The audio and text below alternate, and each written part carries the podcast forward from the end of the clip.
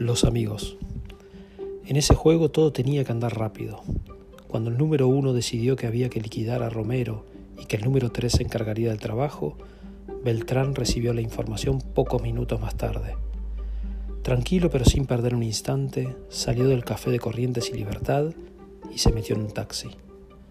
Mientras se bañaba en su departamento, escuchando el noticioso, se acordó de que había visto por última vez a Romero en San Isidro un día de mala suerte en las carreras.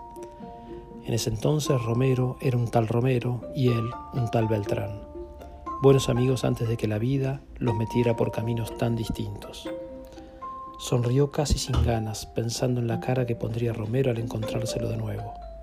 Pero la cara de Romero no tenía ninguna importancia y en cambio había que pensar despacio en la cuestión del café y del auto. Era curioso que el número uno se le hubiera ocurrido hacer matar a Romero en el café de Cochabamba y Piedras, y a esa hora. Quizá, si había que creer en ciertas informaciones, el número uno ya estaba un poco viejo. De todos modos, la torpeza de la orden le daba una ventaja.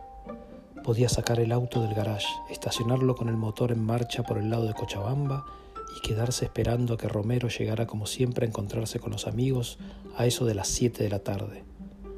Si todo salía bien, evitaría que Romero entrase en el café y al mismo tiempo que los del café vieran o sospecharan su intervención. Era cosa de suerte y de cálculo, un simple gesto que Romero no dejaría de ver porque era un lince y saber meterse en el tráfico y pegar la vuelta a toda máquina. Si los dos hacían las cosas como era debido, y Beltrán estaba tan seguro que Romero como de él mismo, todo quedaría despachado en un momento. Volvió a sonreír pensando en la cara del número uno cuando más tarde, bastante más tarde, lo llamara desde algún teléfono público para informarle de lo sucedido. Vistiéndose despacio, acabó el atado de cigarrillos y se miró un momento al espejo. Después sacó otro atado del cajón y antes de apagar las luces comprobó que todo estaba en orden. Los gallegos del garage le tenían el Ford como una seda.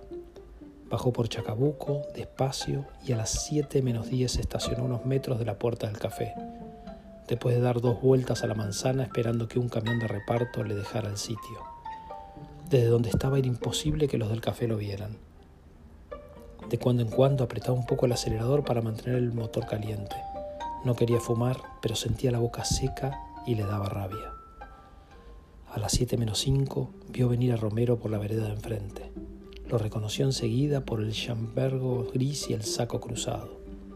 Con una ojeada a la vitrina del café, calculó lo que tardaría en cruzar la calle y llegar hasta ahí.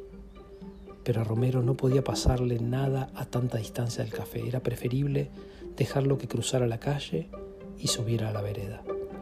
Exactamente en ese momento, Beltrán puso el coche en marcha y sacó el brazo por la ventanilla. Tal como había previsto, Romero lo vio y se detuvo sorprendido. La primera bala le dio entre los ojos. Después Beltrán tiró al montón que se derrumbaba. El Ford salió en diagonal, adelantándose limpio a una tranvía, y dio la vuelta por Tacuarí. Manejando sin apuro, el número 3 pensó que la última visión de Romero había sido la de un tal Beltrán, un amigo del hipódromo en otros tiempos.